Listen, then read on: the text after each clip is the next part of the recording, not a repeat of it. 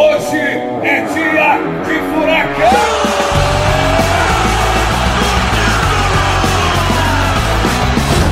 Dicen el matador nace en barracas. Si hablamos de matar, mis palabras matan. Fala galera rubro-negra, estamos aí para mais um Fura Drops, o nosso Drops quase diário de notícias, informações, curiosidades sobre o nosso furacão. Hoje o nosso amigo Marcel Belli não pôde participar da gravação aqui, então estou eu, Cauê Miranda e meu querido companheiro Bruno Baggio. Fala Brunão, tudo beleza? Fala, Cauê. Pois é, cara, hoje é edição 100 ainda por cima, não é hoje, cara? Pois é, é verdade, cara. Hoje é edição 100 e estamos desfalcados de Marcel Belli nesta edição Putz, histórica. cara. O Marcel ficou muito emocionado, certamente por isso ele não está comparecendo nessa edição. O Marcel, que esteve presente quase em todas, né, cara? Raramente ele não participou, acho que não deve ter participado de uma ou duas, né? Acho que sim, cara. Acho que foram uma ou duas só mesmo. Então fica aqui a nossa homenagem.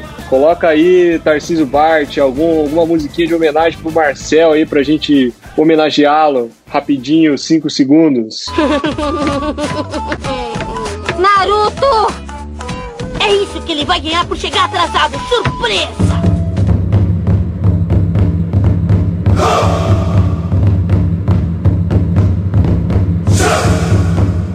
Tá feita a homenagem.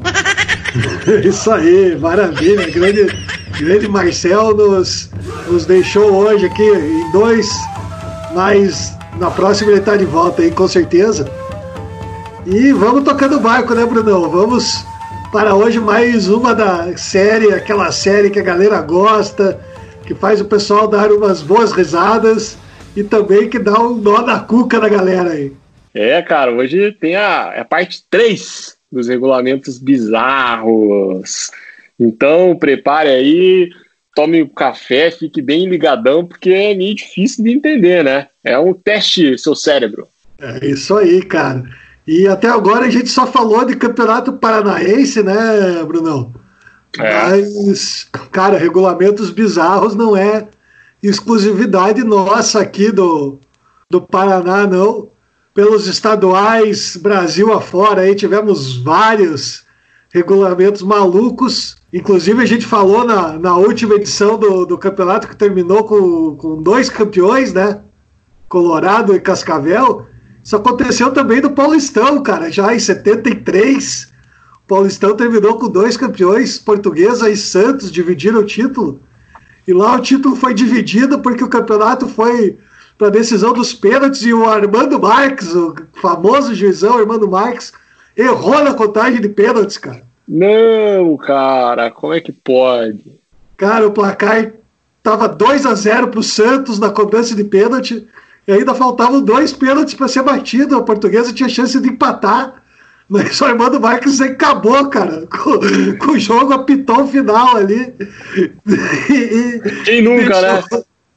Quem nunca se confundiu? Pô, venda que o diga, cara.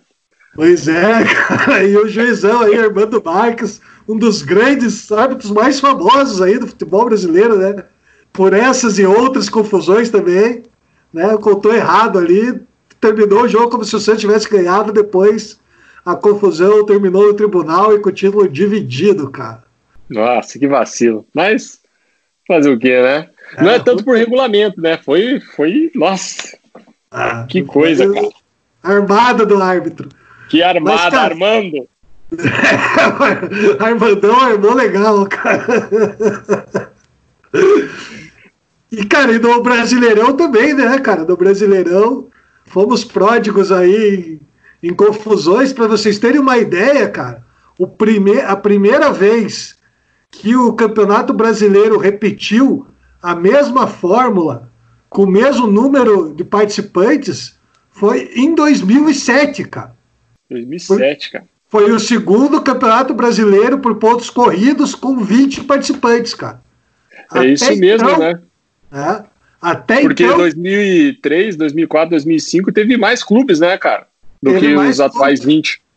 exatamente, ca, caíam quatro e subiu apenas dois, né, para chegarmos até 20. Então, até 2007, nunca o Campeonato Brasileiro teve o mesmo regulamento com o mesmo número de participantes por dois anos consecutivos, cara.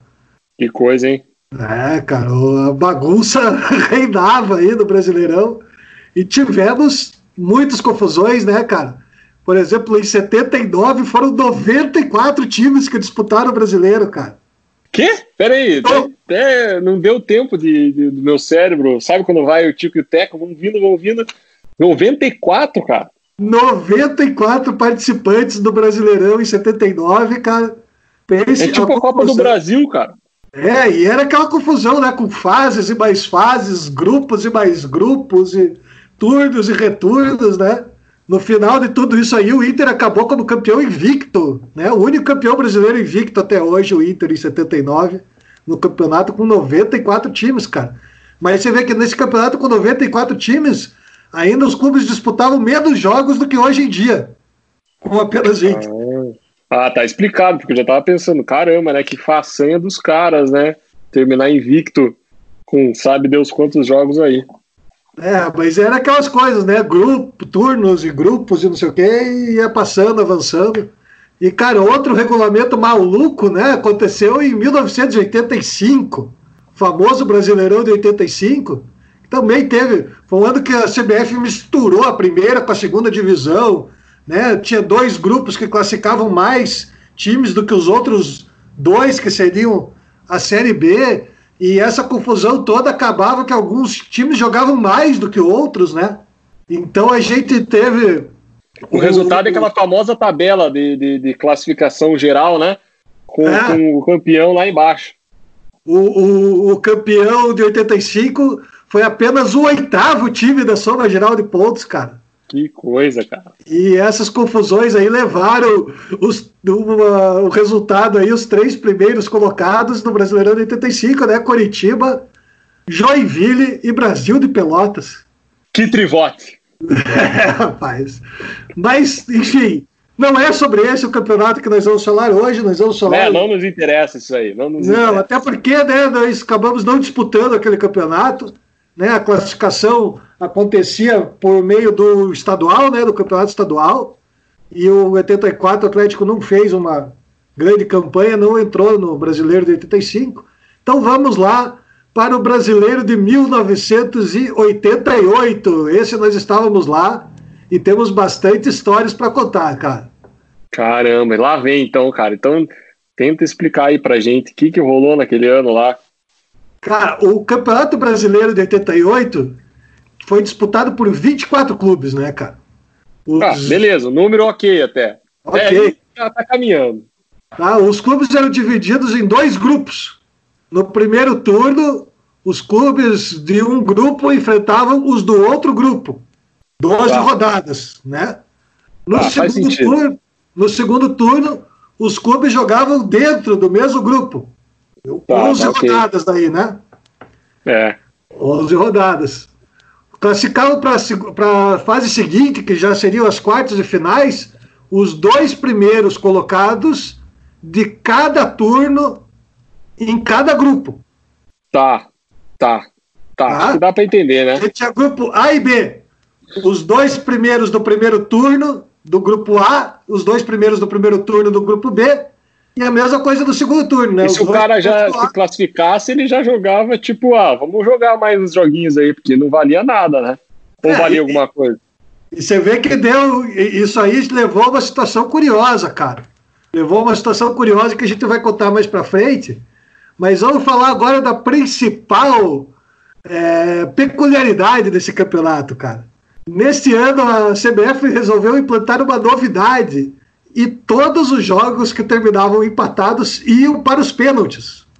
Isso é bom, cara. Isso aí é para quem já escutou o podcast com o Marola, hein? É, isso aí, cara. O Marola foi o nosso grande destaque desse campeonato, cara, graças a essa a esse regulamento inédito aí, que também nunca cara, mais se é repetiu depois. Isso é sensacional, cara. Não, dá, não, não, não tinha como. Ou ganhava ou perdia, né, rapaz? Não tinha jeito. E era assim, ó, a vitória do tempo normal valia três pontos. Foi o primeiro campeonato em que a vitória valeu três pontos, cara. Ó. a vitória, se empatasse, ia para os pênaltis. Quem ganhasse nos pênaltis levava dois pontos. O time que Ok, perdesse nos pênaltis levava um ponto. Consolação. Consolação. Quem perdesse no tempo normal, é claro, não levava ponto nenhum, né? Cara, é bizarro, mas até, até que faz um certo sentido, né?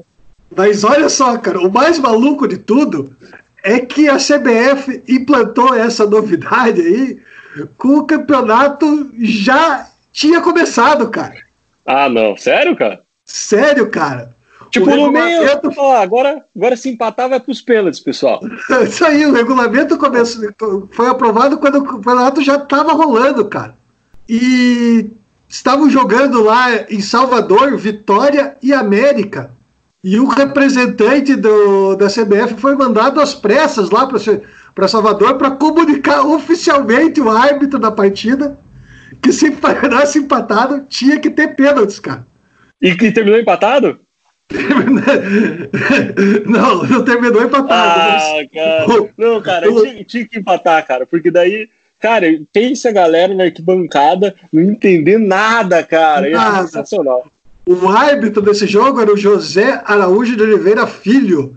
E ele falou assim: ah, o representante me comunicou em pleno estádio, depois que eu já estava dentro do gramado, que teve essa determinação da CBF. Cara, imagina, o cara deve ter ficado torcendo, né? Cara, não pode dar empate hoje, senão eu tô ferrado. O cara não tá preparado pra aquilo, né? Cara, e, e a confusão não termina por aí, porque no dia seguinte, cara, teve Botafogo e Fluminense no Maracanã. E esse jogo sim terminou empatado em 1 a 1 Mas os times não aceitaram ir para disputa de pênaltis, cara. Que loucura, cara. Tipo, se não, rebelaram. falaram, não, não vamos, cara, não vamos jogar esses pênaltis aí. O árbitro José de Assis Aragão, ele falou que quando terminou a partida, ele chamou os dois capitães e eles disseram que não iam cobrar os pênaltis, cara. Olá, cara. Que coisa, hein? Mas, ó, não tiro, não tiro a, justificativa deles, não, né, cara? Pô, do nada vai começar. E teve jogo da mesma rodada que. né? É tudo confuso. Tudo maluco, cara. E assim, e daí o caso foi para julgamento, né? E um mês depois, no dia 5 de outubro, cara, no dia que foi promulgada a Constituição de 1988, cara. Pense como é que estava o país, né, cara? Primeira Constituição depois do longo período do governo militar, né? Quem estava vivo vai lembrar, quem não estava com certeza já viu aquela imagem do, do Dr. Ulisses, né, que era o presidente da Assembleia Nacional Constituinte, erguendo o livrinho lá, tudo. Nesse mesmo dia, cara, teve o julgamento desse caso aí, e a CBF, cara, é, decidiu que Botafogo e Fluminense teriam que voltar para o Maracanã para cobrar os pênaltis, cara. E aí? E foram mesmo? É isso aí, foram, cara. Na verdade, na verdade, não foi o julgamento que foi nesse dia 5 de outubro, dia da Constituição, mas sim a cobrança de pênaltis, cara. Cara, então ele. Cara, eles foram só pra bater pênalti. Foram eles, tipo, assim. só para bater pênaltis, cara. E mais de 5 mil pessoas foram ao Maracanã para assistir a cobrança, cara. Cara, que sensacional. Essa história eu não sabia, Cauê. Não sabia mesmo. Imagine, cara. Você vai Mas- lá pra assistir 10 minutos lá. Cara, foram 12 minutos ali de cobrança de pênalti e o Fluminense venceu o Botafogo ali. Venceu a disputa de pênaltis. É isso aí, cara. Coisa, cara. Cara, zoadaço. É, zoado. já é uma, uma opção aí em tempos aí de pandemia, cara. Mas daí sem torcida. Você pode ir lá só pra bater pênalti, fazer um campeonato de disputa de pênaltis. Campeonato Brasileiro de Pênaltis. É, o pior que eu já vi, eu vi na internet as pessoas dando essa sugestão, cara. Pior que não é tão zoeira assim. Cara, acho que a gente não ia se sair mal, hein, cara, com o Santos no gol ali, ia ser É. bom pra nós. A gente ia levar, cara. A gente ia levar, né? E a gente ia ser campeão. Então dá pra continuar por aí. Então, cara, também acho, cara, a gente tá numa fase boa dos pênaltis aí, acho que ia dar boa pra nós, cara, se fosse assim. Ia, ia, a gente levava, cara. Ia ser, ia ser, ia ser engraçado, cara, ia ser engraçado. Cara, então, depois dessa confusão toda aí, né, o campeonato se desenrolou dessa forma aí, né, com todos os jogos empatados indo pros pênaltis.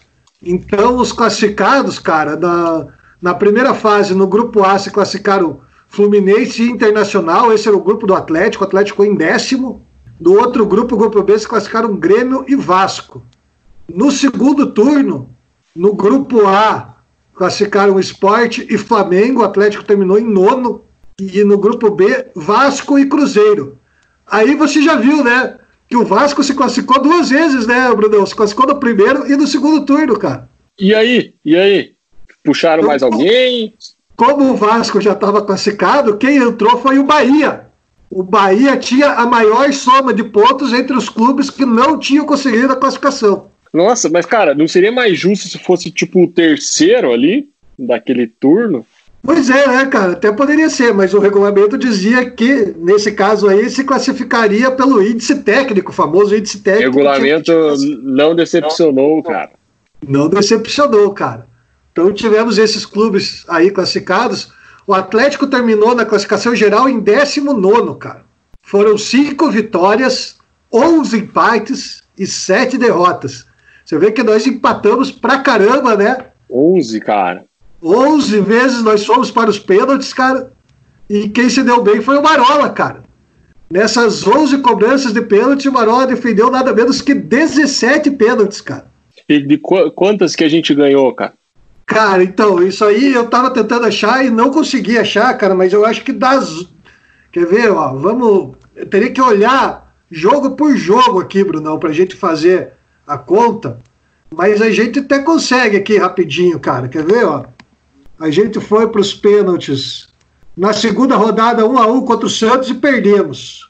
Depois, Cruzeiro e Atlético ganhamos nos pênaltis de 10 a 9 lá no Mineirão, cara. Que é isso, hein? Que, que disputa.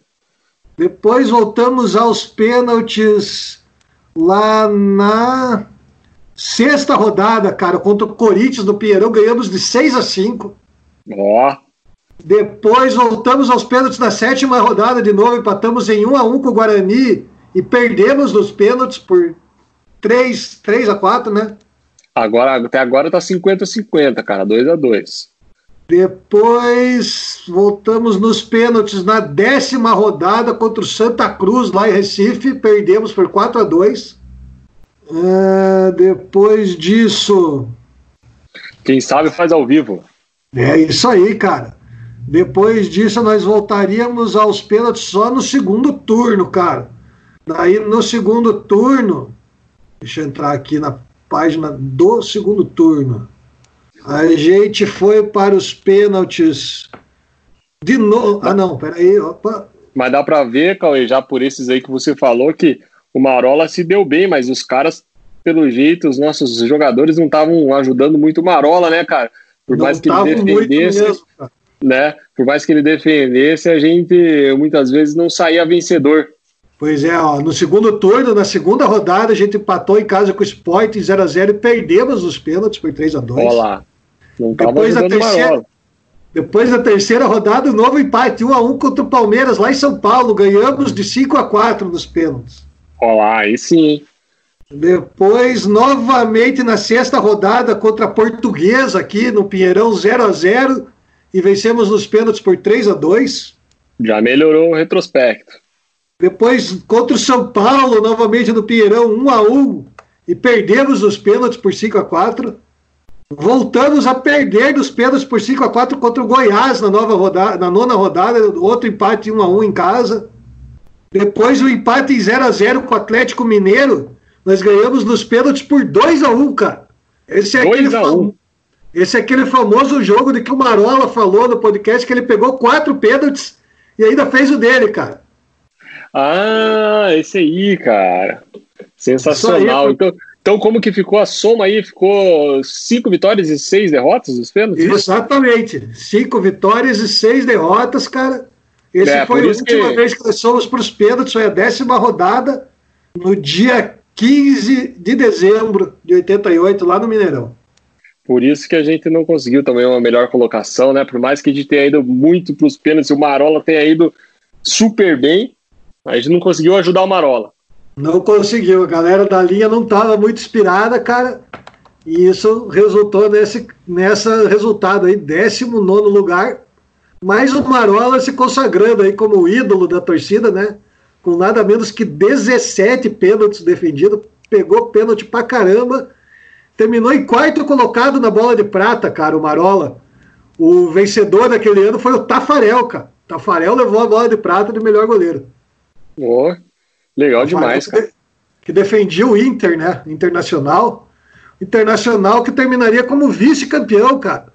Nas quartas de final nós tivemos o, o, Fluminense eliminou o Vasco, o Bahia eliminou o Sport, o Grêmio eliminou o Flamengo, o Inter eliminou o Cruzeiro. Depois das semifinais, o Bahia eliminou o Fluminense e o Inter eliminou o Grêmio no famoso Grenal do século, né? Foi o Grenal do século passado aí. Né? Eu já lembrei, do, já lembrei do Grenal do século que não teve, cara, no passado. então, mas esse aí. Agora, teve, agora né? tá, tá rolando na Libertadores aí, mas o do ano passado aí não, não, não rolou. Não deu boa, não. Não deu, cara. É, isso aí. Mas dessa vez rolou, cara, na semifinal, o Inter levou a melhor, se classificou para a final contra o Bahia. E na final o Bahia venceu o primeiro jogo por 2 a 1 lá na Fonte Nova, em Salvador. E a volta no Beira Rio, em Porto Alegre, terminou 0 a 0 E o Bahia se sagrando aí campeão brasileiro pela primeira ou pela segunda vez, Brunão? Se você contar só o Brasileirão desde 71, a primeira. Se você contar desde os primórdios lá do Brasileirão Unificado, foi a segunda, porque o Bahia já havia vencido a Taça é. Brasil, né? Eles se dizem bicampeão. Hoje todo mundo conta, né? Aqueles antigos.